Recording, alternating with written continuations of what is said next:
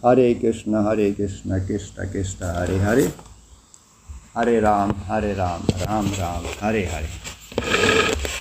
So, Hare Krishna. Jawohl. Radha Madhava singen wir.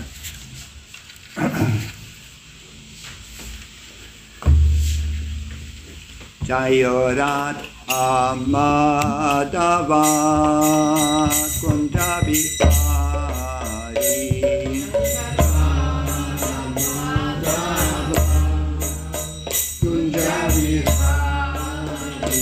Dayodat Amadava.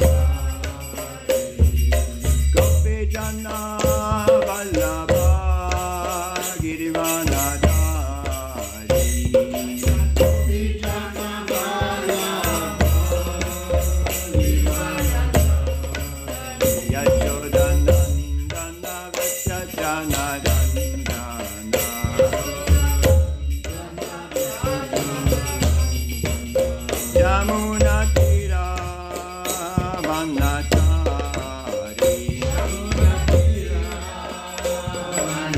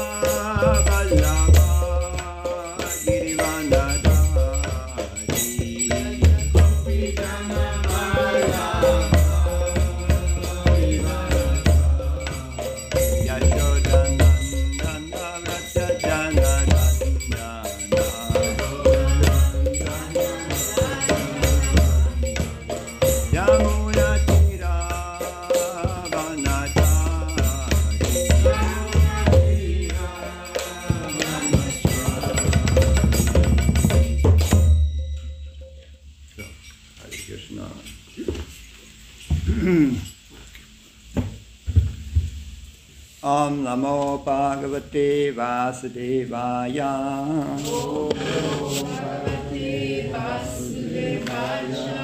Om Namo Bhagavate Vasudevaya. Om Namo Bhagavate Vasudevaya. Om Namo Bhagavate Vasudevaya. Om Namo Bhagavate Vasudevaya. So, Hare Krishna. Wir lesen heute aus dem zweiten Kapitel der Bhagavad Gita, Vers 46. Bhagavad Gita, Kapitel 2, Vers 46. Ich lese den Vers einmal auf Sanskrit, dann die Übersetzung von His Divine Grace A.C. Bhaktivedanta Swami Srila Prabhupada und seine Erläuterung. Yavan Artha Utapane Sarvata Samsutodake Tavan Sarveshu Vedeshu Brahmanasya Vijanataha Übersetzung von Srila Prabhupada. Alle Zwecke, die ein kleiner Teich nach und nach erfüllt, können große Gewässer sofort erfüllen. In ähnlicher Weise kann alle Früchte der Veden erreichen, wer das Ziel der Veden kennt. Ich wiederhole nochmal, alle Zwecke, die ein kleiner Teich nach und nach erfüllt, können große Gewässer sofort erfüllen. In ähnlicher Weise kann alle Früchte der Veden erreichen, wer das Ziel der Veden kennt. Erläuterung von Srila Prabhupada. Die im Karma-Kanda-Teil der vedischen Literatur erwähnten Rituale und Opfer sollen dazu ermutigen, allmählich Selbstverwirklichung zu erlangen. Und der Sinn von Selbstverwirklichung wird im 15. Kapitel der Bhagavad Gita 15.15 deutlich erklärt. Der Zweck des Studiums der Veden ist es, Sri Krishna, die urerste Ursache aller Ursachen, zu erkennen. Selbstverwirklichung bedeutet also, Krishna und unsere ewige Beziehung zu ihm zu verstehen. Die Beziehung der Lebewesen zu Krishna wird ebenfalls im 15. Kapitel der Bhagavad Gita 15.7 erwähnt. Die Lebewesen sind winzige Teile Krishnas, deshalb ist die Wiederbelebung von Krishna-Bewusstsein durch das individuelle Lebewesen die am höchsten vervollkommnete Stufe vedischen Wissens. Dies wird im Srimad Bhagavatam wie folgt bestätigt. Das ist 3, 33,7 im Srimad Bhagavatam. Ahopata svapachoto kariyan yajjivakre vartate nama tubhyam Tipustapas tejuhu sashnur arya Ramanuchur nama grinanti yete O mein Herr, ein Mensch, der deinen heiligen Namen chantet, befindet sich auf der höchsten Ebene der Selbstverwirklichung selbst wenn er in einer niedrigen Familie geboren wurde.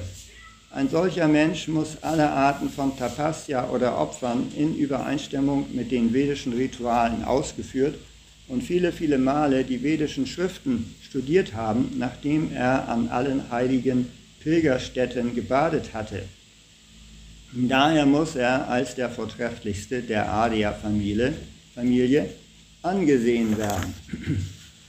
Man muss deshalb intelligent genug sein, den Zweck der Veden zu verstehen, ohne nur an den Ritualen zu haften, und man darf nicht danach trachten, zu den himmlischen Königreichen erhoben zu werden, um eine höhere Form der Sinnenbefriedigung zu genießen. Es ist in diesem Zeitalter dem gewöhnlichen Menschen nicht möglich, alle Regeln und Vorschriften der vedischen Rituale und die Anweisungen des Vedanta und der Upanishaden zu befolgen. Es erfordert viel Zeit, Energie, Wissen und Mittel, die Forderungen der Veden zu erfüllen. Dies ist im gegenwärtigen Zeitalter kaum möglich. Das höchste Ziel der vedischen Kultur wird jedoch erreicht, wenn man den heiligen Namen des Herrn chantet, wie es Sri Chaitanya, der Befreier aller gefallenen Seelen, empfahl. Als Sri Chaitanya von dem großen vedischen Gelehrten Prakasananda Saraswati gefragt wurde, warum er, anstatt die Veden zu studieren, wie ein sentimentaler Träumer den heiligen Namen des Herrn chante, entgegnete der Herr, sein spiritueller Meister habe ihn für einen großen Narren befunden und ihn daher angewiesen, den heiligen Namen Sri Krishnas zu chanten. Er tat dies und befand sich von da an in ständiger Ekstase, sodass ihn die Menschen für verrückt hielten. Im Zeitalter des Kali ist der größte Teil der Bevölkerung töricht und nicht genügend gebildet, die Vedanta-Philosophie zu verstehen. Doch der Sinn und Zweck der Vedanta-Philosophie wird erfüllt, wenn man den heiligen Namen des Herrn ohne Vergehen chantet. Der Vedanta bildet die letzte Stufe des vedischen Wissens und der Verfasser und Kenner der Vedanta-Philosophie ist Sri Krishna selbst. Und ein Meister des Vedanta ist jene große Seele, die Freude daran findet, den heiligen Namen des Herrn zu chanten. Das ist der letztliche Sinn aller vedischen Mystik. Nama Om Vishnu Padaya Krishna Pistaya Bhutale Srimati Bhaktivedanta Swami Iti Namini Namaste Saraswati Devam Gauravani Pacharini Nirvishesha Sunyavadi Paschat Satarini. Hare Krishna, willkommen äh, in kleinen Kreis. Schönes Wetter ist der schlimmste Feind unserer Hare Krishna Sonntagsfeste. Aber es kann sein, dass die Vorlesung, die ich heute gebe, auch noch auf Facebook landet. Und wir haben ja eine neue äh, Regulierung eingeführt, nämlich dass die Vorlesung und der Sprecher angekündigt wird. Und ich habe sogar auch das Thema meiner heutigen Vorlesung angekündigt. Und dieses Thema ist Spiritualität in Zeiten des Materialismus. Ich werde mich also an dieses Thema halten. So, ihr habt die Erläuterung, ihr habt den Vers und die Erläuterung von Srila Prabhupada gehört. Ähm, so, Spiritualität, was meine ich mit Spiritualität? Also mit über Spiritualität gibt es äh, verschiedensten Vorstellungen und auch Ansichten, was Spiritualität äh, bedeutet. Äh, in unserer Tradition halten wir uns an die Definition unserer schriftlichen Überlieferung. Äh, das ist also zum einen die Bhagavad Gita, aus der wir diesen heutigen Vers, Kapitel 2, Vers 46 gelesen haben. Und dann ist es das Srimad Bhagavatam oder Bhagavata Purana, ähm, sogar noch etwas jünger als die Bhagavad Gita, aber auch vor ungefähr 5000 Jahren aufgeschrieben, wenn man der Tradition äh, Glauben schenkt.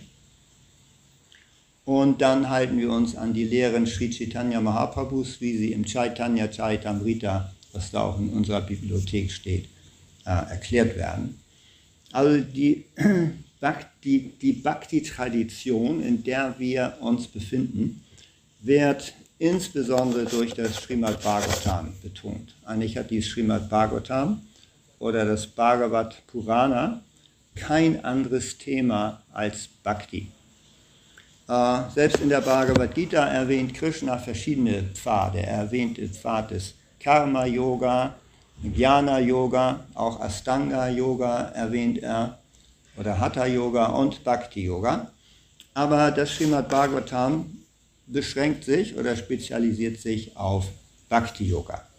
Ah, schon im zweiten Kapitel des ersten Kanto äh, definiert Sutta Goswami das Ziel diese, dieses Srimad Bhagavatam, also dieser heiligen Schrift. Er sagt, Savai Pungsang Paro Dharma, Yato Bhakti Radok Jaje, Ahaituki Apratiyata Yayatma Suprasidati. Also schon zu Beginn dieses Werkes legt Sutta Goswami, der Sprecher dieses Srimad Bhagavatam, das Ziel und den Inhalt dieser Schriften äh, äh fest und er sagt, ähm, was Spiritualität, also laut der Bhakti-Tradition, laut der Tradition des Srimad Bhagavatam ist. Uh, Savai Pungsang Paro Dharmo. Er sagt, dass alle verschiedenen Dharmas, Paro Dharmo, Dharma, Dharmas oder veranlagungsgemäßigen sind Beschäftigungen, nur das eine Ziel haben, Yato Bhaktir Adokshade, nämlich dem höchsten Herrn Adokshaja in Bhakti zu dienen. Und diese Bhakti oder diese liebevolle Hingabe wird auch weiter definiert. Ahaituki apratiyata yayatma suprasidati. Also Bhakti oder liebevolle Hingabe zum höchsten Herrn, ohne Wunsch nach irgendwelchen anderen Dingen. Diese anderen Dinge, äh, Dinge, Dinge werden auch in dem Verlauf dann äh, definiert. Andere Dinge sind materielle Errungenschaften oder die Errungenschaften von Karma-Yoga, von frommen Aktivitäten und auch frei von dem Wunsch nach Wissen, also nach theoretischem Wissen. Und äh, Sutta Goswami sagt, äh, dass Yayatma Suprasidati, also nur diese Form der Hingabe, der rein liebevollen Hingabe, zu Adokshaja oder dem höchsten Herrn, der jenseits der materiellen Sinneswahrnehmung ist, sich befindet, stellt das Selbst wirklich zufrieden. Sri Chaitanya Mahaprabhu äh, griff das Thema auch auf. Er sagte, dass also das Lebewesen durch Wissen, durch mystische Vollkommenheiten oder durch fruchtbringende Ergebnisse keinen Frieden finden kann. Nur wenn man also angelangt ist, gewissermaßen im Schoß der höchsten Persönlichkeit Gottes in liebevoller Hingabe, dann kann das, das Lebewesen Shanti oder Frieden erlangen. Auch im fünften Kapitel, Vers 29 der Bhagavad Gita sagt Krishna das 5,29. Da sagt er, äh,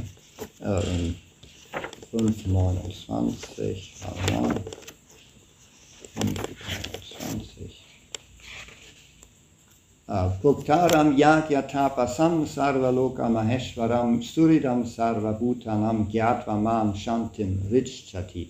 Shanti, ne? also Frieden, Frieden, Frieden, als Zufriedenheit. Shanti heißt einmal Frieden, dann aber auch Tushti oder Zufriedenheit, wo dann also nichts mehr zu wünschen übrig bleibt, kann erreicht werden auf folgende Art und Weise. Durch die Friedensformel, die Krishna in der Bhagavad Gita 5.29 angibt, da die Weisen mich als das endgültige Ziel aller Opfer und Bußen kennen, den höchsten Herrn aller Planeten und Halbgötter und den Wohltäter und wohlmeinenden Freund aller Lebewesen, erlangen sie Frieden von den Qualen des materiellen Daseins. Also Spiritualität laut unserer Definition bedeutet vollkommenen Schutz oder äh, Sharanagati gefunden zu haben, Zuflucht bei Krishna. Ne? Sagt Krishna auch im meist zitierten Vers der Bhagavad Gita 1866, Sarva Dharman Parityatya, Mam Ekam Sharanam Vraja. Ne? Nimm bei mir allein Zuflucht. Äh, und das ist höchst Sarva Dharman Parityatya. Das ist also höchste Dharma, die höchste Beschäftigung. Ne? Ham Sarva Papibhyo Muksha Ishyami Masuchaha. Ich werde dich von allen sündhaften Reaktionen von allem Leid befreien. Masuchaha, fürchte dich nicht. Also vollkommene Zuflucht. Suche bei Krishna. Srila Prabhupada gibt in einer Vorlesung äh, das Beispiel von Müttern und ihren Kindern. Mütter gibt es in der menschlichen Gesellschaft, gibt es auch in allen tierischen Gesellschaften. In jeder, Lebens, in jeder Lebensform ist es so, dass ein Kind nur dann aufhört zu weinen, wenn es bei der Mutter ist. Das sieht man also in jeder Lebensform. Da kommt es dem Kind auch nicht an auf die Qualität der Mutter. Ne? Also die, die Rattenkinder suchen bei der Rattenmutter Zuflucht und sind vollkommen zufrieden, wenn sie von der Rattenmutter versorgt werden. Die Mäusemutter oder die Vogelmütter, ne? die Kinder sind einfach vollkommen zufrieden, wenn sie, nähe, wenn sie in der Nähe der Mütter sind. Ne? Und äh, Prabhupada gab das Beispiel, auch menschliche Kinder oder kleine Kinder hören erst dann auf zu schreien, wenn sie im Schoß der Mutter sitzen. Das ist ein subjektives Empfinden, das nicht logisch zu erklären ist, denn äh, begrenzen wir uns mal auf die menschliche Gesellschaft. Es könnte ja auch sein, dass die Mutter mal nichts zu essen hat. Das könnte ja sein. Ne? Oder dass die Mutter, sagen wir, einem Unfall oder einem Angriff von außen zum Opfer fällt. Dass die Mutter tatsächlich nichts mehr hat, um das Kind zu ernähren. Das sieht man auch manchmal. In Afrika uns erreichen Bilder aus Hungergebieten in Afrika, wo also ähm, unterversorgte Mütter Kilometer wandern mit ihren dem Hungertode nahen Kindern um eine Aufnahmestation zu finden. Ne? Aber dieses Kind in den Armen seiner Mutter wird niemals zu einer anderen Person gehen. Nur zu dieser einen Mutter, ganz egal, ist vollkommen abhängig, Aufgedeih von Ver und, und Verderben von dieser einen Mutter. Ja? So, diese gleiche Beziehung sollte nach den äh, Aussagen unserer Schriften das Lebewesen haben zur höchsten Persönlichkeit Gottes. Nennt sich Sharanagati. Sich vollkommen abhängig fühlen auf Gedeih und Verderb von Krishna, der höchsten Persönlichkeit Gottes. Das heißt, das Lebewesen sollte äh, Krishna stets an sein, als seinen Herrn und Meister sehen. Es sollte sich ständig vollkommen abhängig fühlen von der Barmherzigkeit des Herrn. Es sollte sich gewiss sein, dass Krishna es jederzeit versorgen wird sind so einige Symptome von Sharanagati. Letztendlich sollte, erfordert diese Hingabe auch einen persönlichen äh, äh, Zustand der Demut. Also damit ein Kind äh, wirklich bei niemandem Zuflucht sucht als bei der Mutter, ist ein hohes Maß an Demut erforderlich, welches kleine Kinder haben, da sie haben ja keine anderen Möglichkeiten. Ne?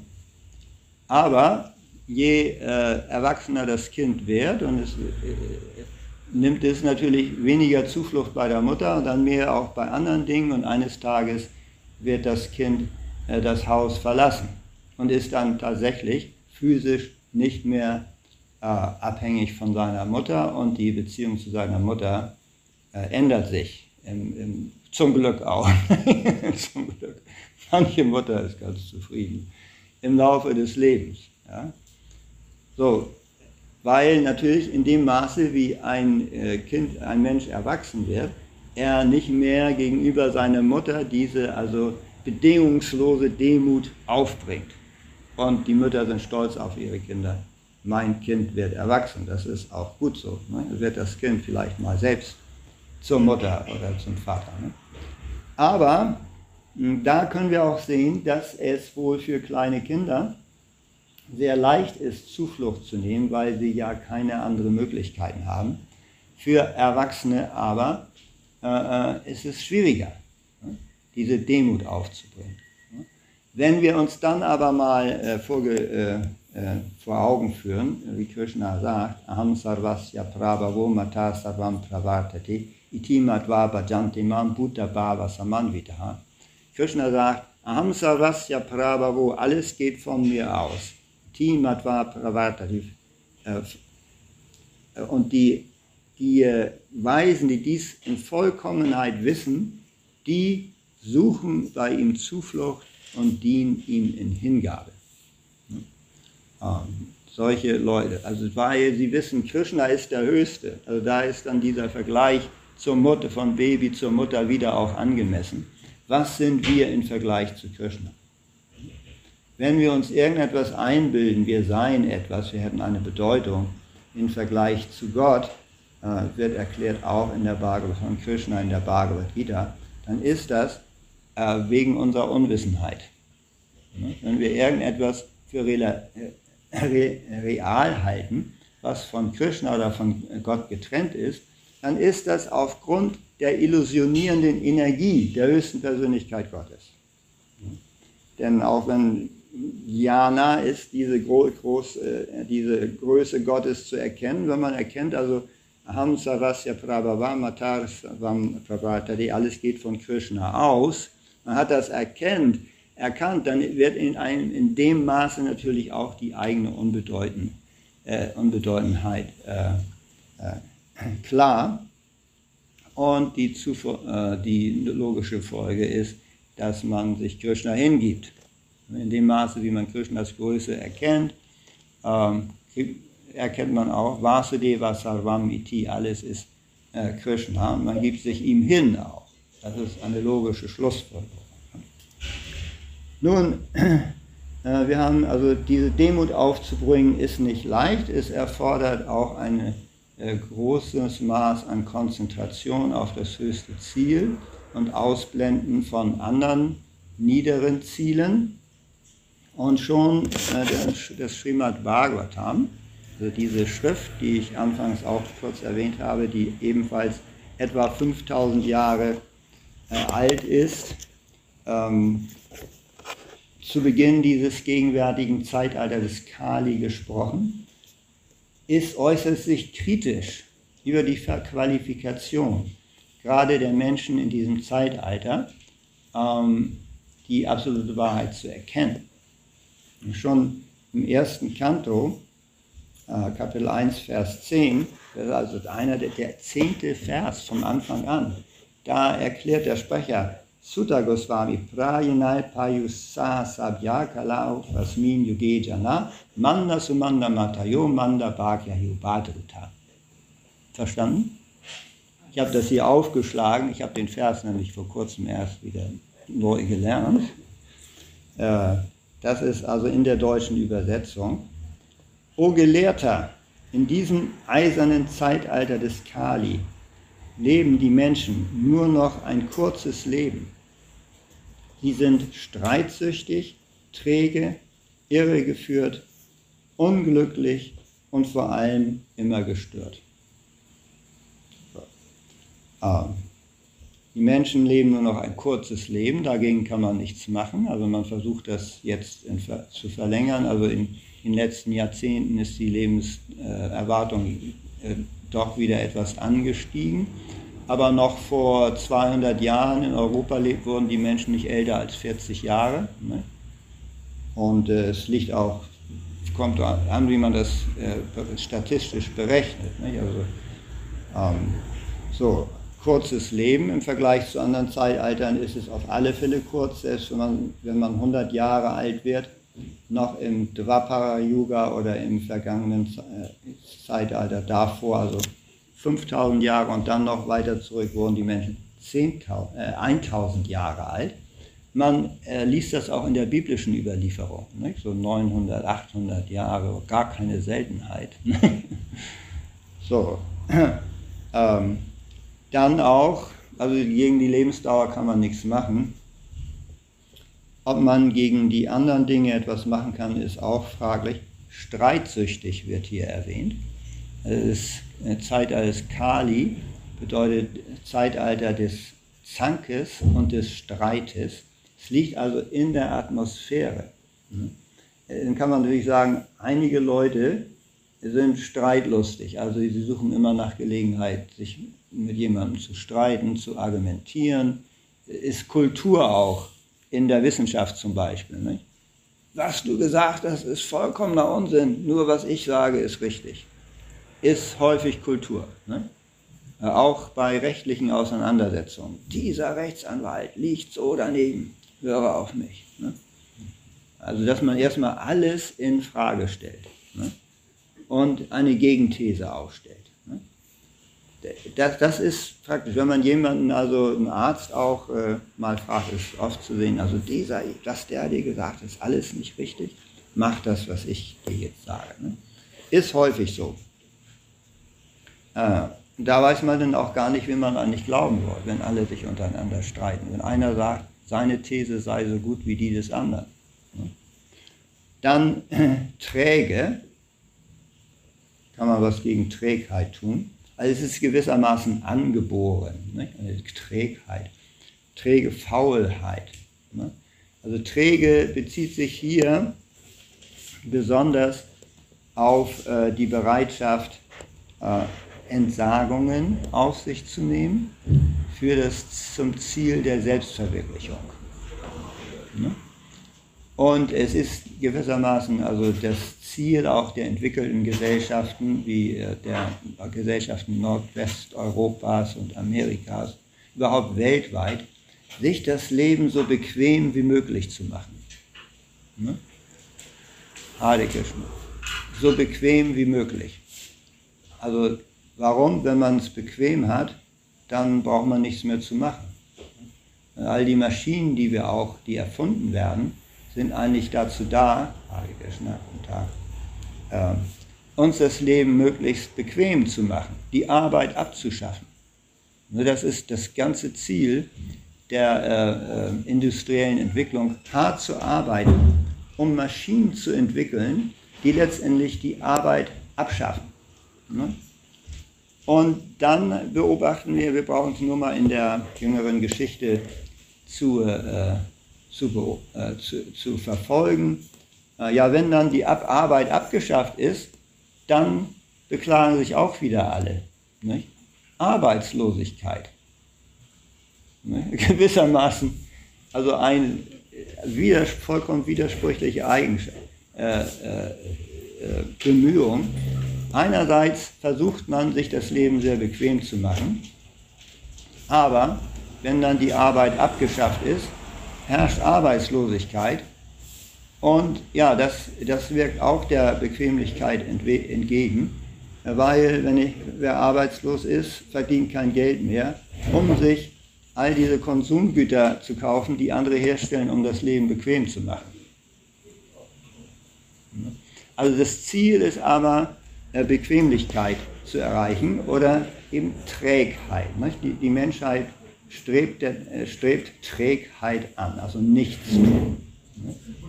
So, es ist aber schwierig, wirklich nichts zu tun, sagt Krishna auch in der Bhagavad Gita. Er sagt, äh, niemand, niemand kann auch nur einen Augenblick aufhören zu arbeiten, denn allein um den Körper zu erhalten, muss man arbeiten. Er muss zumindest noch Bemühungen machen, zu arbeiten, äh, zu atmen. Ne? Atmen ist auch eine Art von Arbeit. Er muss vertrauen, das ist auch eine Art von Arbeiten. Manchem fällt vielleicht auch auf, dass er ab und zu mal sauber machen muss. Ne? Nun gibt es natürlich Leute, die lassen auch äh, alle Arten von Verschmutzung über sich ergehen und machen eben nicht sauber. Äh, aber das führt dann häufig auch zu Krankheiten und das ist, Krankheiten sind dann auch nicht mehr bequem. Ne? Äh, also, also keiner kann wirklich ganz aufhören zu arbeiten. Das erklärt auch Krishna in der Bhagavad Gita. Insofern dieses, dieses äh, System oder dieses Prinzip Trägheit äh, zu vertreten oder Bequemlichkeit in seinem Leben zu erreichen, es wird nicht immer funktionieren. Es geht eigentlich nicht. Es, es geht gar nicht. Du kannst dich einfach nicht einfach nur in die Ecke setzen und gar nichts mehr machen. Es geht nicht. Aber die Menschen sind träge, insbesondere auch was Selbstverwirklichung anlangt. Sie wollen also nicht, sagen wir mal, äh, mehr zu Fuß gehen zu heiligen Orten, nicht? obwohl einige ja noch den Jakobsweg beschreiten, nicht? den äh, Camino de Santiago de Compostela, nicht? Pilgerreisen von den Pyrenäen ganz durch ganz Spanien bis nach Santiago de Compostela. Ein selten gewordenes Phänomen. Früher haben die Leute noch mehr Pilgerreisen äh, gemacht. Also auch Entsagung, was für Selbstverwirklichung. Wir haben da ja vier Prinzipien, die wir also auch vertreten. Wir verzichten auf Fleisch, Fisch, Eier, auf Rauschmittel und auf Glücksspiel zum Beispiel verzichten wir. Und das sind so Dinge, die in der heutigen Gesellschaft sehr liebgewordene Angewohnheiten sind. Ne? Also, ähm, also Fleisch essen und äh, Bier regelmäßig und äh, Glücksspiel, Lotto und so weiter und andere Sachen auch. Ne? Also viele Leute sagen dann, ohne diese Dinge, ohne also ein gelegentliches Bier und äh, Sonntagsbraten, was ist denn noch übrig vom Leben? Da sagt er auch, äh, Srila Bhaktivedanta Swami Prabhupada, unser spiritueller Meister, war nicht der Erste, der die Bhakti-Tradition in den Westen gebracht hat. Vor ihm sein spiritueller Meister, nämlich Bhaktisiddhanta Saraswati äh, Goswami, äh, hat es auch schon versucht. Er hat Schüler nach London geschickt. Und sein Schüler, der da also die London Gaudiya Mat oder den Londoner Tempel der, der dieser indischen Institution begründet hat, äh, der traf da einen Lord Zetland, also einen britischen Lord, der sich für dieses äh, Krishna-Bewusstsein interessierte für diese Philosophie und äh, er sagte, ja, ich bin ja britischer Lord, also Lord in England, das ist schon ziemlich hoch, das ist ein Adliger, Lord Zetland. Und äh, ich möchte jetzt äh, ein indischer Brahmana werden. Denn in, in England waren die Lords, waren, äh, also waren da an der die Aristokratie, nicht? waren da an der Spitze der Gesellschaft. In Indien sind es nicht die Aristokraten, die Kshatriyas, sondern in Indien sind es bezeichneterweise die Brahmanas, sind an der Spitze der Gesellschaft, die Priester und Intellektuellen. Und äh, dieser Lord Zetland unterhielt sich also mit Bon Maharaj. Da kannst du mich zum Brahmana machen. Äh, bon Maharaj, auch in der gleichen Bhakti-Tradition wie wir, sagte, kein Problem, du kannst ein Brahmana werden. Aber du musst vier, vier Angewohnheiten aufgeben. Und das ist äh, Fisch, Fleisch und Eier. Dann ist es außereheliche Sexualität. Dann ist es Glücksspiel. Und dann ist es Rauschmittel. Also äh, Zigaretten, Tee, Whisky, Whisky. Ne? Musste alles aufgeben. Und da sagte Lord Zetland, nein, das ist unmöglich sagte Bon Maharaj, ja, sorry, dann ist das nichts mit Brahmana.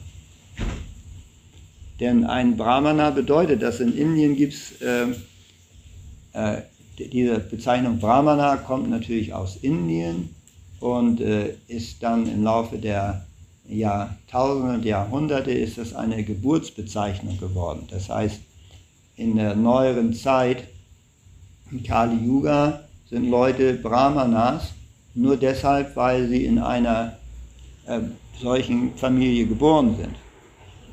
Ansonsten brauchen die äh, in Indien keine andere Qualifikation vorzuweisen. Das ist also Symptom des sogenannten Kastensystems.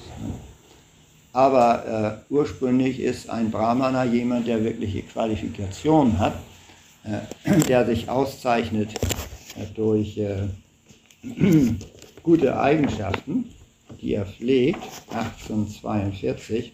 Samudama Tapaso Jam, Shantir Ajavam Evacha, Jnanam Vijnanam Astikyam, Brahma Karma Svabhavajam. Durch Friedfertigkeit, durch Selbstbeherrschung, Enthaltsamkeit, Reinheit, Duldsamkeit, Ehrlichkeit, Gelehrsamkeit, Weisheit und Religiosität sind die Eigenschaften, die die Handlungsweise der Brahmanas bestimmen. So, das hat, hier steht nichts von der Geburt in einer Brahmana-Familie. Auch im äh, vierten Kapitel, Vers 13, ähm, da erklärt Krishna Chatur Varnyam Maya Shistam Guna Karma Vibhaga Saha 4.13 Tasya Kartaram Apimam Vidya Kartaram Avyayam. Krishna sagt, in Entsprechung zu den drei Erscheinungsweisen der materiellen Natur und der Arbeit, die ihnen zugeordnet ist, wurden die vier Einteilungen der menschlichen Gesellschaft von mir geschaffen.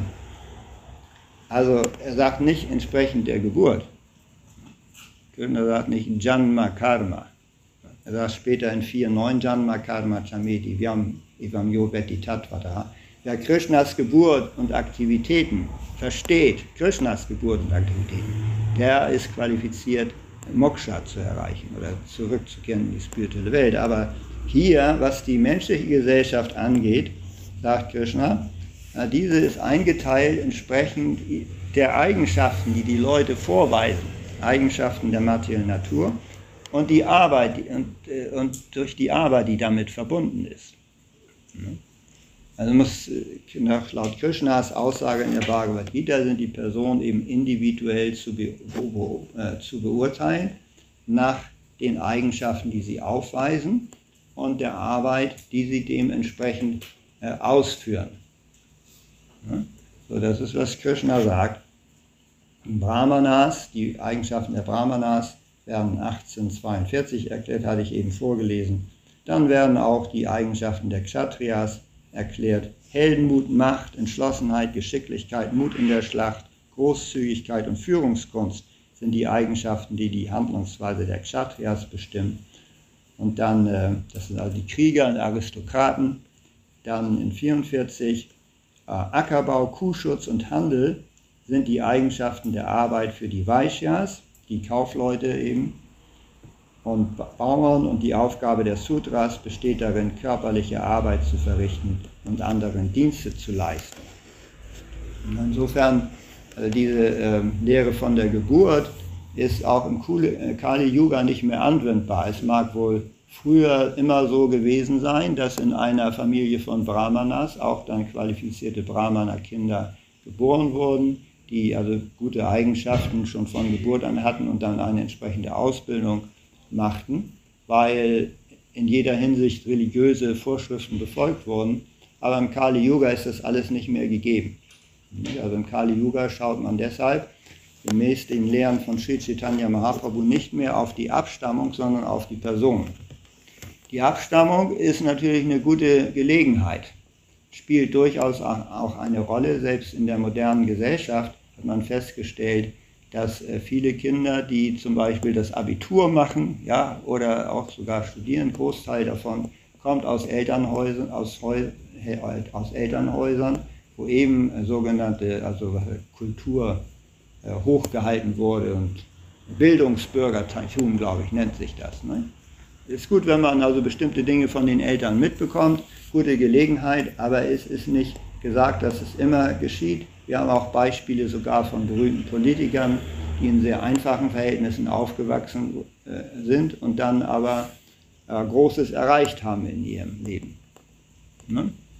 So, äh, also deshalb, nun, Lord, wie kamen wir darauf? Lord Zetland hatte gesagt, mache mich zum Brahmana, gib mir einfach den Titel, du kannst doch Titel vergeben. Und äh, Bon Maharaj sagte, ja, du musst jetzt eben auch handeln wie ein Brahmana, nämlich auf Berauschung verzichten und Fleisch, Fisch, Eier und so weiter und Glücksspiel. Ne? Und da sagte Lord Zetland, geht nicht. Ja, dann, dann, bist du auch kein Brahmana, egal wie viel Geld du mir jetzt äh, bezahlst dafür. Ne? So, also äh, diese äh, guten Eigenschaften äh, ursprünglich heißt es, dass Brahmanas eben eine, sagen wir, eine, eine, äh, eine Liebe für Religion haben oder eine, die Tendenz haben, das Brahman zu verwirklichen. Brahma Brahmatiti Brahmana. Äh, also ein Brahmana zeichnet sich dadurch aus, dass er das Brahman versteht oder die Spiritualität. Ne? So, da sind wir jetzt zurück bei unserem heutigen Thema. Spiritualität in Zeichen, also in Zeiten des Materialismus.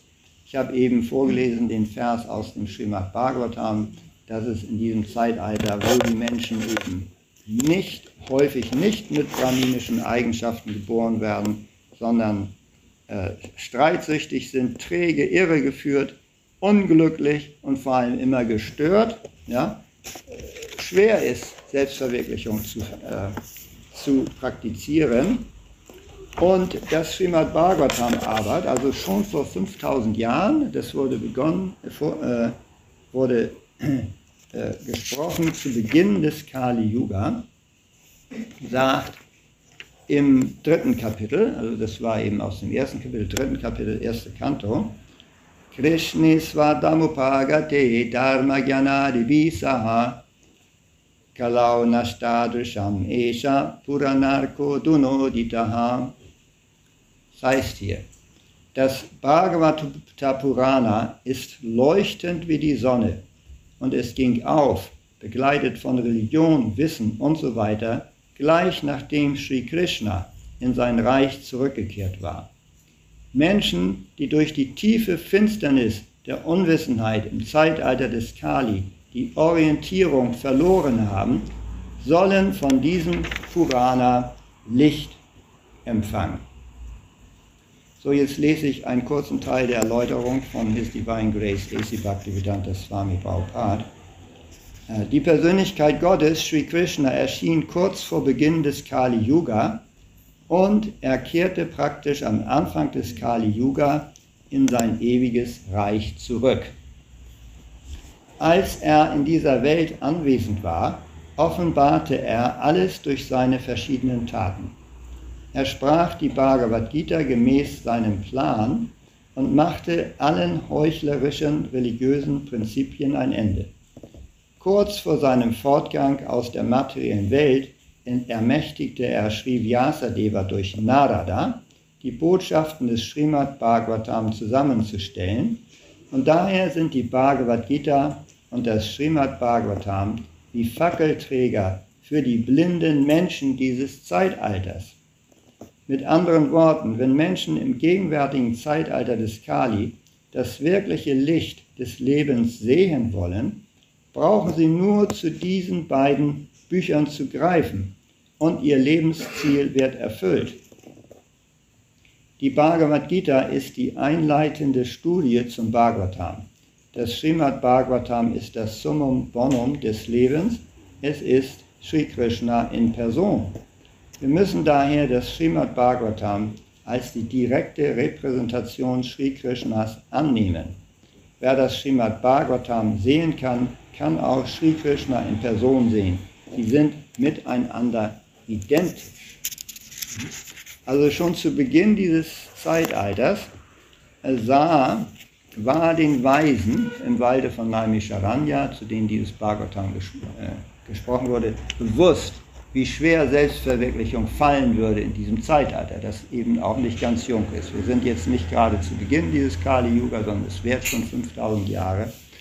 Und hier heißt es, dass äh, die, die, das Kali Yuga eigentlich begann, nachdem Krishna den Planeten verließ.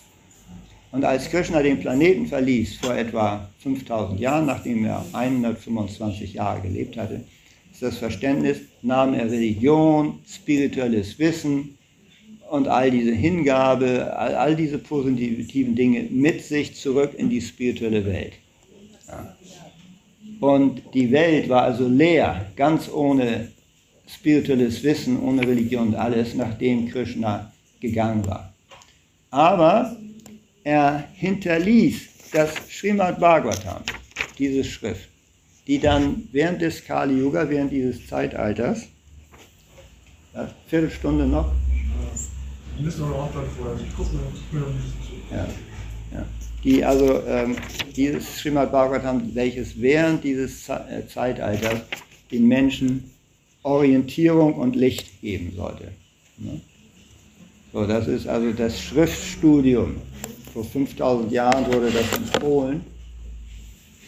Nun ist auch das nicht ganz leicht. Nicht? Wer setzt sich schon hin und studiert anstrengende philosophische Inhalte? Ähm, also wer gerade heutzutage in den letzten Jahrzehnten, in den letzten Jahrzehnten wird, glaube ich, ist, wird weniger gelesen. Ich meine, noch äh, ich als Jugendlicher, ich las all die Romane der Weltliteratur. Das war unsere Kultur, wir lasen viel. Ne? Ich ging immer, wenn ich ein Buch Roman durchgelesen hatte, nicht? Hemingway ähm, oder so, ging ich zu meiner Mutter, so, welches Buch soll ich jetzt lesen? Ja, dann äh, empfahl sie mir von Leon Uri äh, ein Buch, was war Odyssee, Odyssee glaube ich. Ne? Ich hatte all die Bücher der Weltliteratur und es wurde viel gelesen. Ich habe mich mit meinen Wälzern da stundenlang verkrochen und da Bücher gelesen, Bücher gelesen, Bücher. Oh, ich glaube nicht, dass es heute noch gemacht wird. Ich meine, mit den vielen Ablenkungen, die wir haben. ähm, äh, Internet und so, ich weiß nicht, also ich mache das nicht beurteilen. Nun, äh, also gerade aber, ich habe es auch selbst damals, also als ich ein junger Gottgeweihter war, äh, habe ich ähm, also den ersten Kontakt bekommen, auch durch die Bücher von äh, Srila Prabhupada, von His Divine Grace, Bhaktivedanta Swami Prabhupada. Das erste Buch, was ich in die Hände bekam, war Sri Ishopanishad, steht da im Regal. Das ist aber jetzt schwer zu lesen, habe ich gedacht. Ja, Gott, Gott, wie soll man das verstehen? Und davor habe ich jetzt die, äh, hatte ich auch die Bhagavad Gita gelesen. Und zwar die kleine gelbe Reklamausgabe, die gibt es immer noch. Und Dietrichs gelbe Reihe. Ja, mal gelesen? Anke hat es mal gelesen. Dietrichs gelbe Reihe, die Bhagavad Gita. Nicht? So ein kleines Heft, so dünn, so dieses A8 Oktav-Heftformat. Und äh, nun ja, Bhagavad Gita ist uns nicht ganz unbekannt, bei uns sieht die dann so aus. Ne?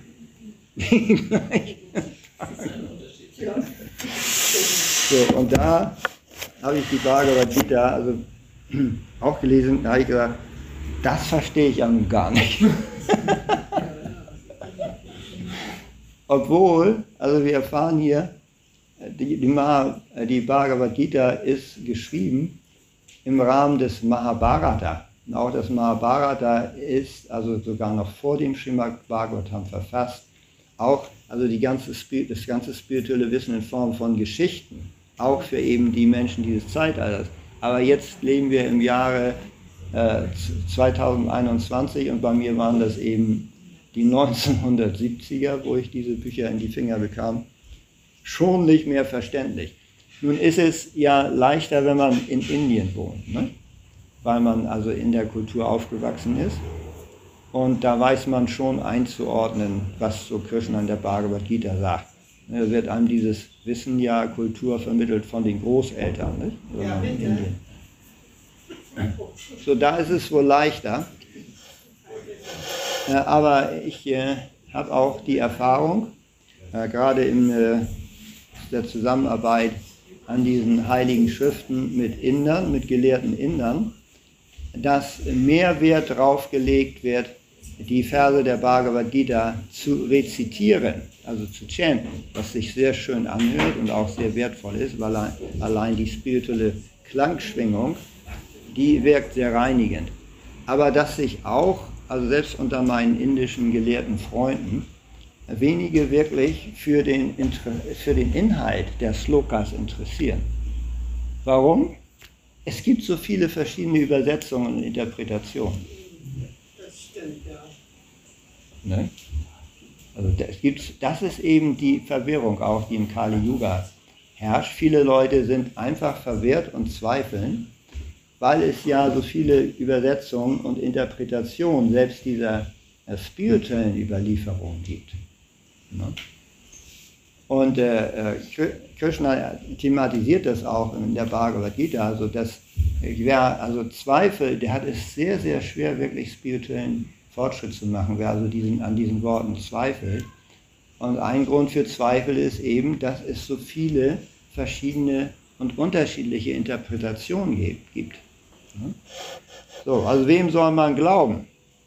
Und dieses, also dieses gestört sein, das ist Zeichen für uns Menschen im Kali Yuga. Also erstmal Bücher lesen ist schwer, auf, es ist einfach nicht leicht. Äh, Theorie ist, ist, kann richtig sein oder nicht. Die Menschen sind gerade im Westen auch gewohnt zu zweifeln und es wird auch in Indien jedem beigebracht zu zweifeln und nicht alles gleich zu glauben, sind also große Zweifler. So, was machen wir jetzt? Ja, wie machen wir jetzt spirituellen Fortschritt, selbst wenn, wenn wir selbst an den überlieferten Schriften zweifeln. Was ist die Antwort, Ishaka Priya? Was machen wir? Verstehst du? Wie bitte? Wir reinigen uns durch das Chanten des heiligen Mantra Hare Krishna.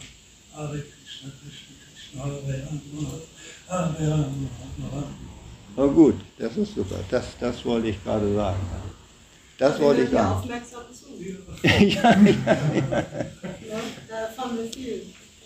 Da wird, ähm, das wird nämlich auch im Srimad Bhagavatam äh, äh, erklärt dann im äh, 11. Kanto, dass äh, äh, äh Akrishna Tvisa Krishna Sango Pangasta Parshadam Yakai Sankirtanai Prayai Yajanti hi Sumedasaha.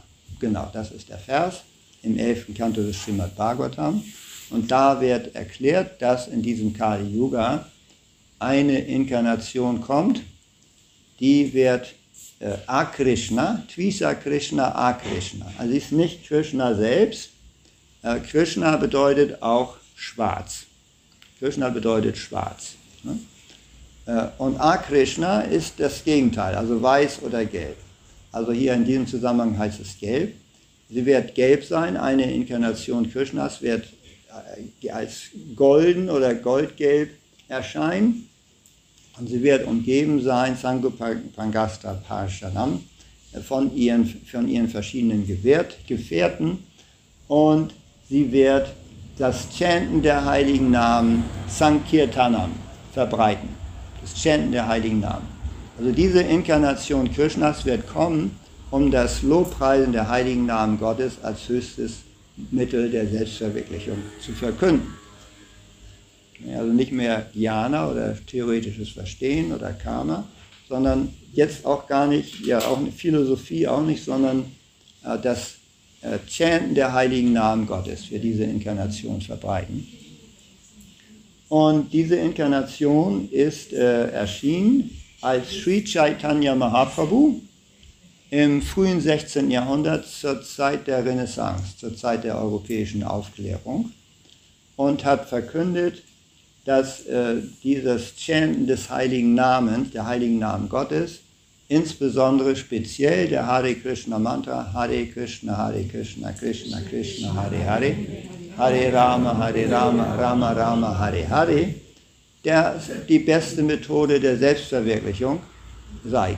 Kalau Nasteva, Nasteva, Nasteva, Gatiranyata.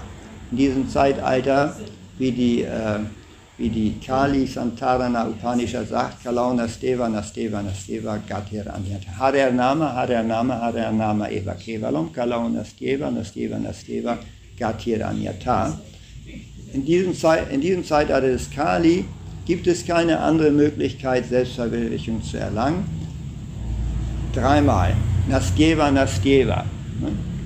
als äh, Harer-Nama oder den heiligen Namen Haris oder Krishnas zu chanten. Das ist das bevorzugte Mittel. Da braucht man dann auch keine Bücher mehr zu verstehen.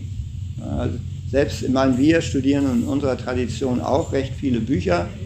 Wir sind sehr lesefreudig. Wir werden demnächst jetzt wieder zu Bhadra Purnima, das Srimad Bhagavatam, verschenken. Das sind 16 Bücher. Ne? Nos, nos gusta leer. Ne?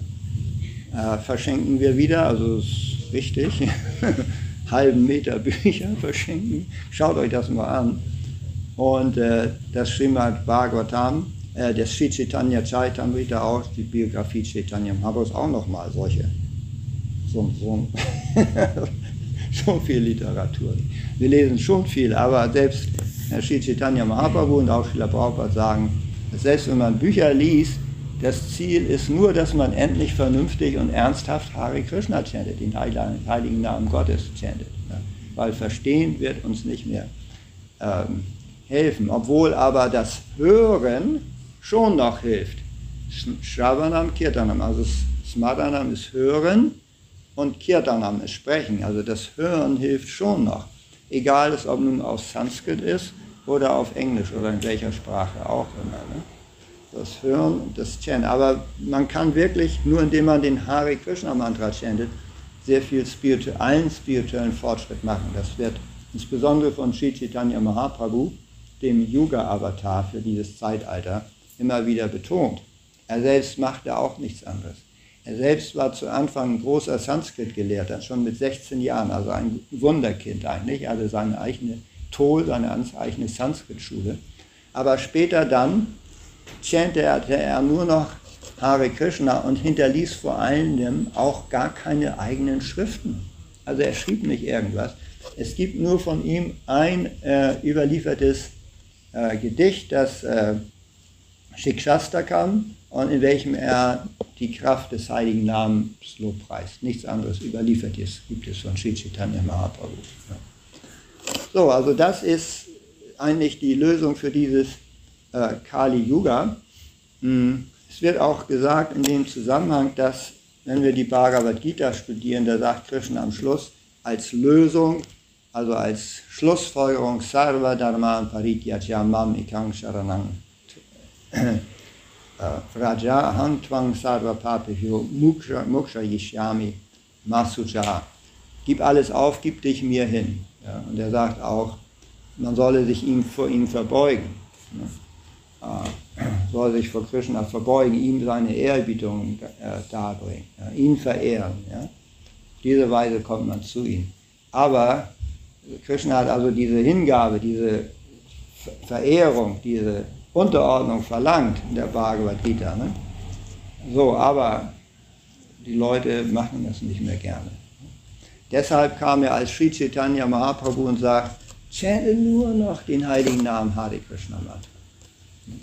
Also am Anfang, äh, im 16. Jahrhundert, chantete, äh, chantete Sri Chaitanya und seine Gefährten verschiedene Mantren äh, Hariya, was Sri Chaitanya Mahaprabhu in Südindien chantete, war Hari Haraye Name Krishna Yadavaya Namaha. Yadavaya, Madhavaya, Keshavaya Namaha. Also verschiedene Namen Krishnas. Dann aber immer mehr innerhalb von unserer, unserer Tradition hat man sich auf den Hare Krishna Mantra spezialisiert. Und das ist, was wir hier machen. Äh, wir chanten 16 Runden auf der Gebetskette jeden Tag. Tatsächlich machen wir das 16 Runden, also zwei Stunden auf der Gebetskette. Nur Hare Krishna, Hare Krishna, Krishna Krishna, Hare Hare, Hare Ram, Hare Ram, Ram Ram, Hare Hare. Zwei Stunden, jedenfalls diejenigen, die im Tempel leben und die irgendwie Zeit dafür haben. Also wer berufstätig ist, wird das vielleicht nicht immer in, in voller Länge hinbekommen, wo wir Menschen dazu ermuntern. Und sind deshalb bekannt als Hare Krishna Bewegung. So, das ist der Pfad der Selbstverwirklichung, die wir, äh, welchen wir beschreiten. Hier habe ich auch Brand, äh, hier so ein schönes Schild. Ähm, chant and be happy. ja.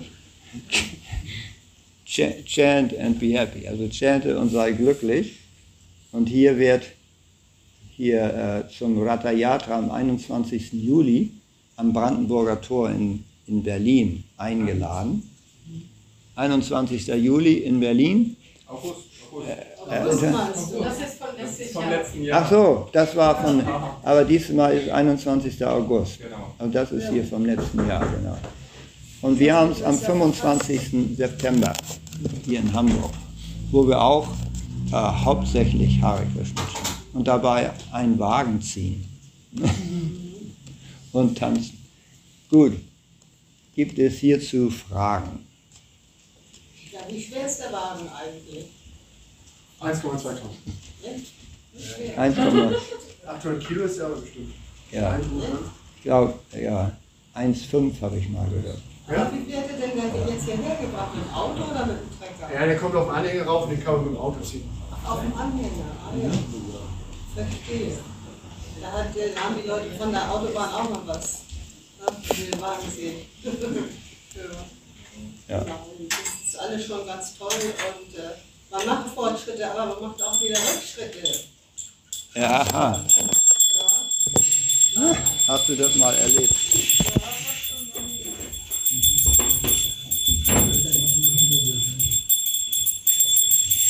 Rückschritte. Ähm, also, Daria, ich m- trösten äh, darf ich dazu bemerken, dass es vielleicht äh, so scheinen äh, mag, dass man Rück, Rückschritte macht, aber Krishna sagt, der Fortschritt, den man in diesem Leben macht, der spirituelle Fortschritt, der bleibt erhalten. Selbst wenn man zwischendurch das Ziel aus dem äh, äh, Auge verliert. Im nächsten Leben fängst du da wieder an, wo du in deinem spirituellen Leben aufgehört hast. Also ich merke das immer, wenn ich mir, wenn mir irgendwas Unerwartetes passiert, was was ich mir in Steinfeld auf dem Fuß ich sage immer gleich, oh Krishna. So. Dann, Ja. dann merke ich, wie nah ich ihn doch schon bin. Ne? Ja, Ja. Aber manchmal ist es halt, was weiß ich nicht, dann wird einem eine besondere Sonnencreme präsentiert, dann vergesse ich alles, finde ich die Creme toll. Ja. gut. Also Daria ist auf dem richtigen Weg. Wissen wir schon, aber schon länger. Sonst noch Fragen, Ergänzungen?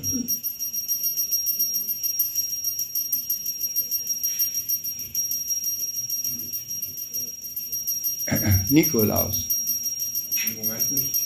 Im Moment bin ich äh, sehr glücklich. Wenn Fragen kommen, stelle ich sie nach, nach dem Vortrag. Ja, der Vortrag ist ja offiziell zu Ende. Im Moment sind keine da. Nitya Siddha. Du sagst, dass ähm, in Kali Yuga, äh, es gibt diese, diese Ashramas, Brahmana, Kshatriya, Vaishya, Sudra, nicht mehr, weil wir sind schon alle Sudras in Kali Yuga. Hm. Also, also man sieht, dass die Leute haben diese Eigenschaften. So Religiosität, einige sind sehr religiös.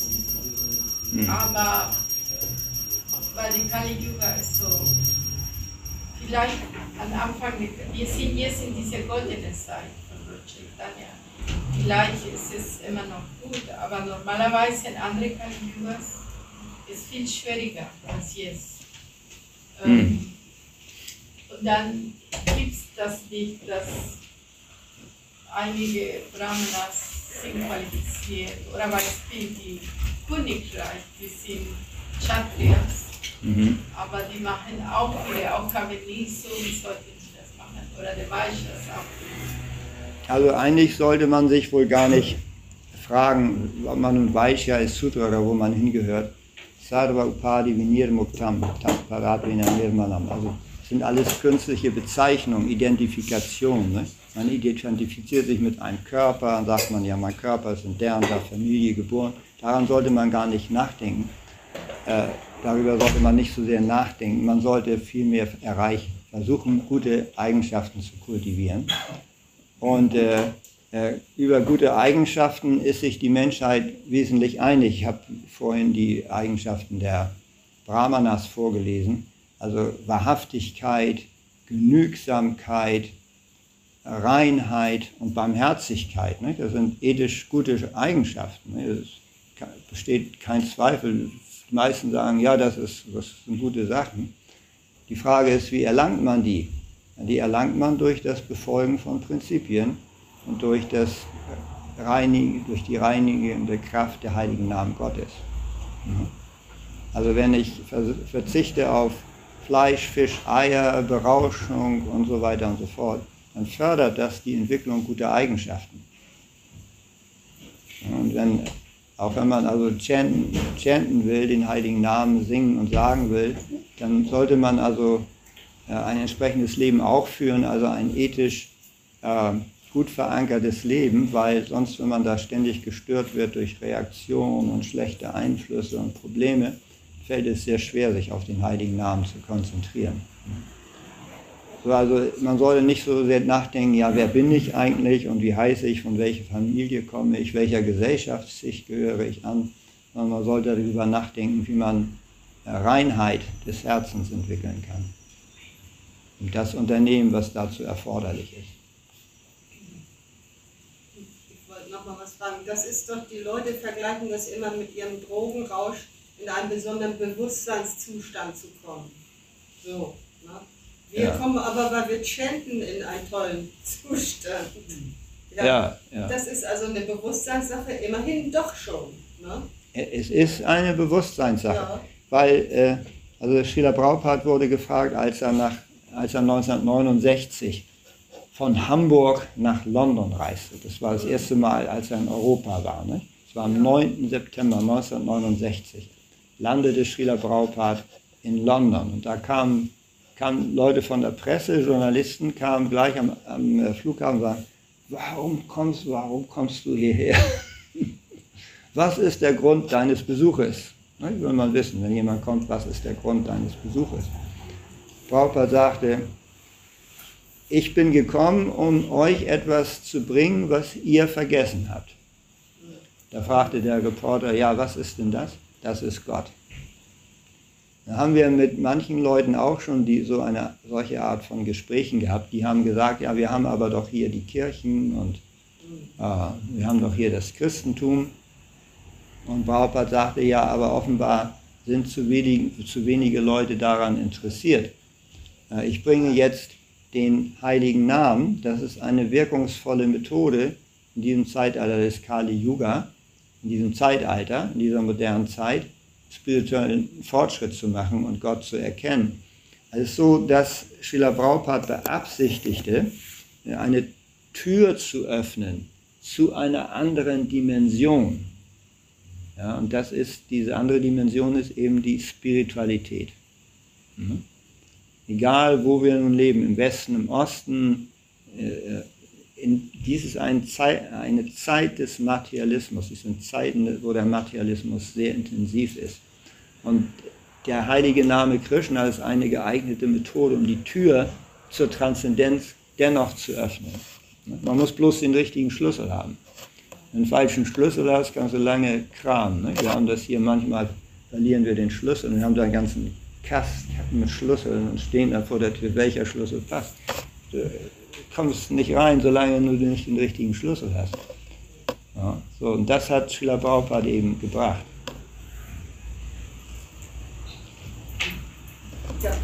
Empfindest du das nicht so, dass Krishna der Lehrer ist, der große Lehrmeister?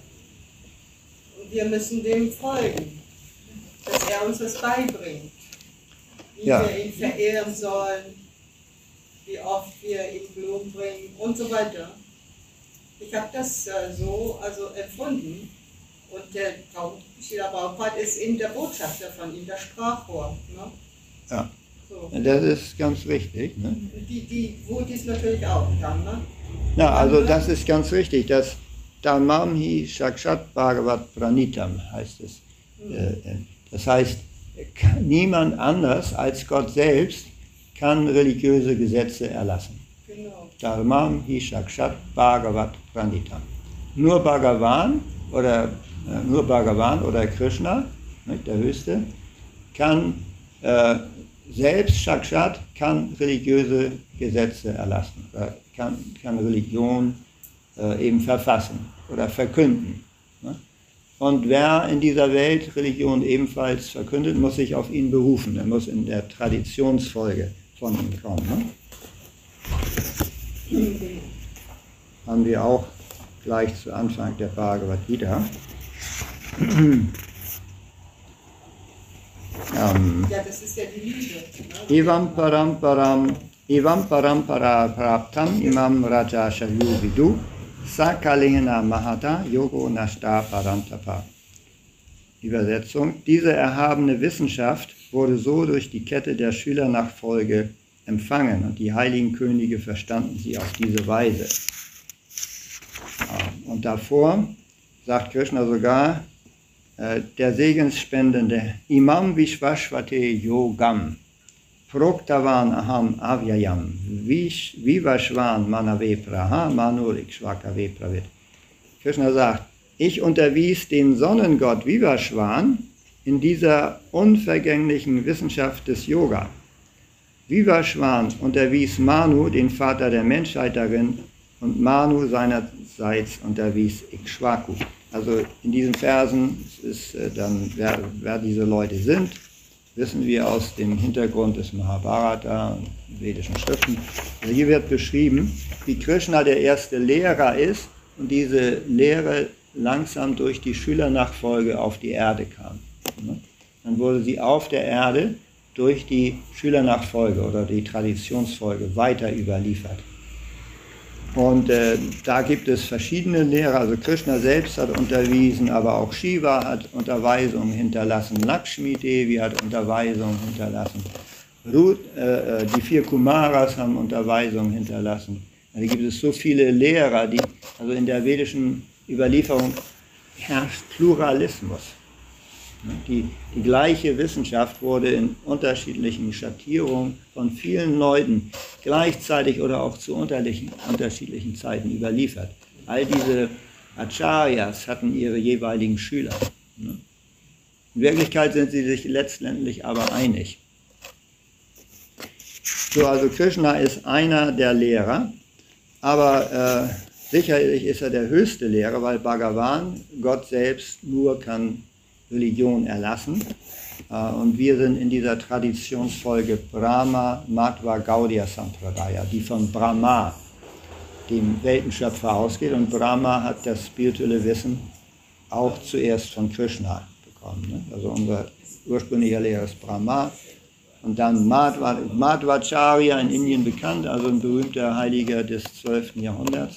Und Gaudiya Sampradaya, das ist Chaitanya, der sich auf Madhya berufen hat, der selbst einen spirituellen Meister aus der Madhva Sampradaya annahm. Ishvara Puri war in der Madhva Sampradaya, in Madhvacharya. Und nach Sri Chaitanya sind dann die sechs Goswamis und ist alles hier zu Beginn der Bhagavad Gita auf unsere Traditionsfolge aufgezeichnet. Dann äh, in jüngster Zeit Bhaktivinoda Thakur im 19. Jahrhundert, ganz rechts. Dann Gopishore das Babaji, Bhaktisiddhanta Saraswati und zum Schluss A.C. Bhaktivedanta Swami Prabhupada. Also eine ungebrochene Nachfolge von spirituellen Meistern. Und jede vedische Tradition, die auf sich hält, die auf sich hält, sage ich mal, ist in der Lage, eine ungebrochene Tradition von spirituellen Meistern vorzuweisen. Wir halten auf uns. Ja, ist ja richtig. War nicht legal. Ist ja richtig. Hier ist mal eine Frage. Ja, gut. Ähm, uns wurden ja alle Religionen, auch zum Beispiel das Christentum und der Islam, wurden uns ja auch von Gott gebracht. Ja, Und ich habe eine Frage, kann man zum Beispiel durch andere Religionen genauso äh, Befreiung erlangen? äh, ja, ja, doch, doch, doch. Also Srila Prabhupada ähm, hat immer so gepredigt, er sagte, bitte, wenn du in deiner eigenen Religion Zuflucht findest und Selbstverwirklichung findest, äh, Selbstverwirklichung erlangen kannst, also sagen wir im Christentum oder auch in anderen, bitte praktiziere deine eigene Religion und halte dich an die jeweiligen Gebote. Er sagte, wenn, wenn du das Gefühl nicht hast, wir geben dir ein Hare Krishna Mantra, versuch ein Hare Krishna Mantra.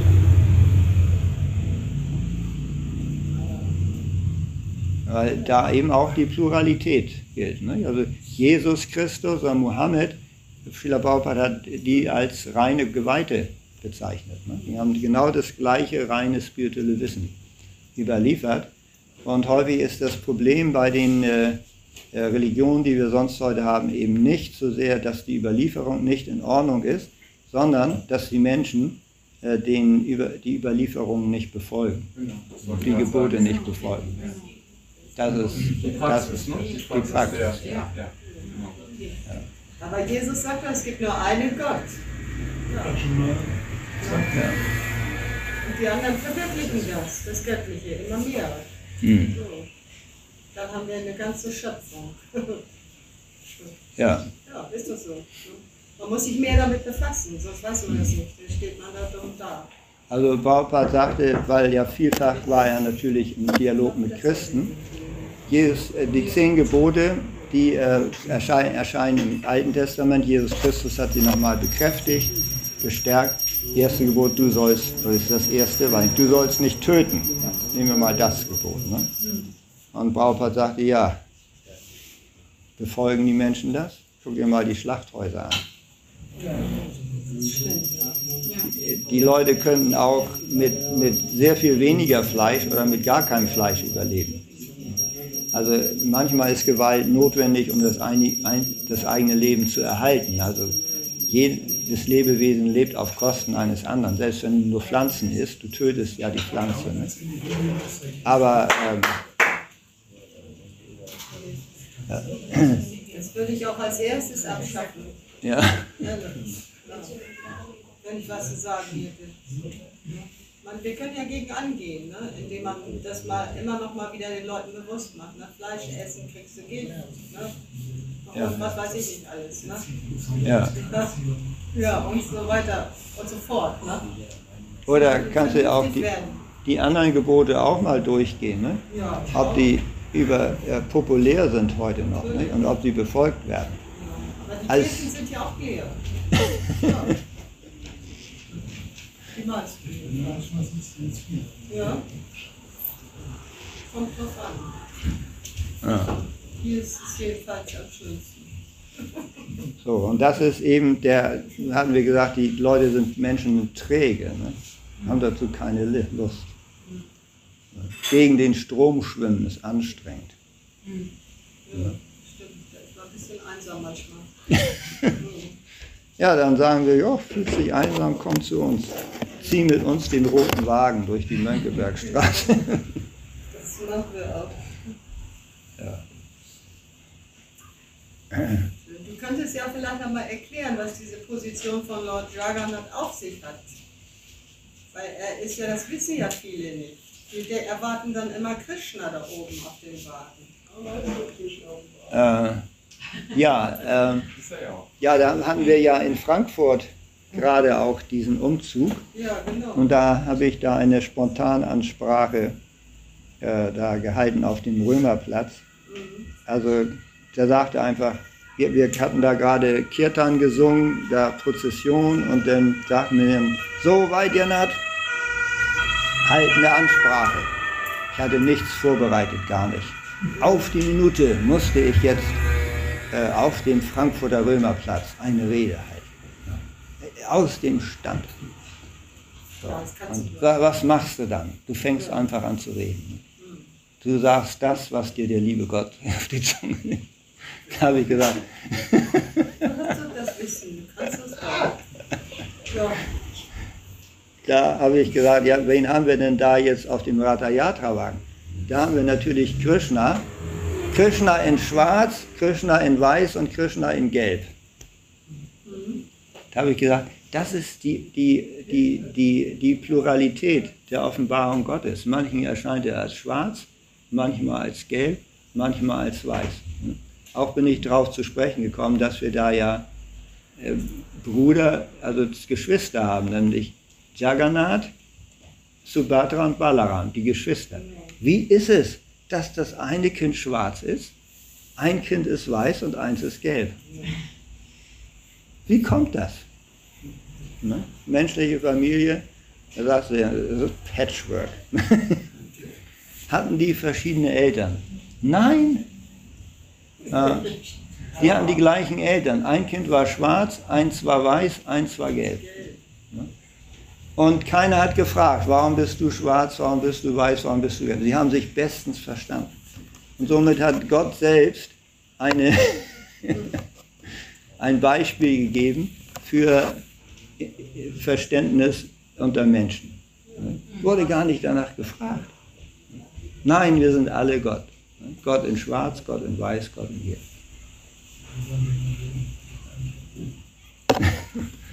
So.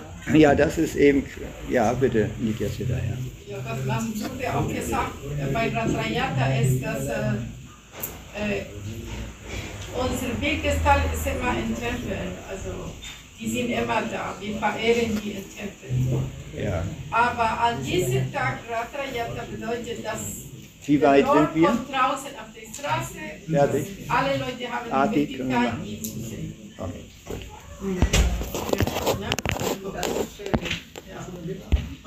Gut, also, jetzt das nächste Programm ist Artig. Die Aufnahme hört jetzt auf.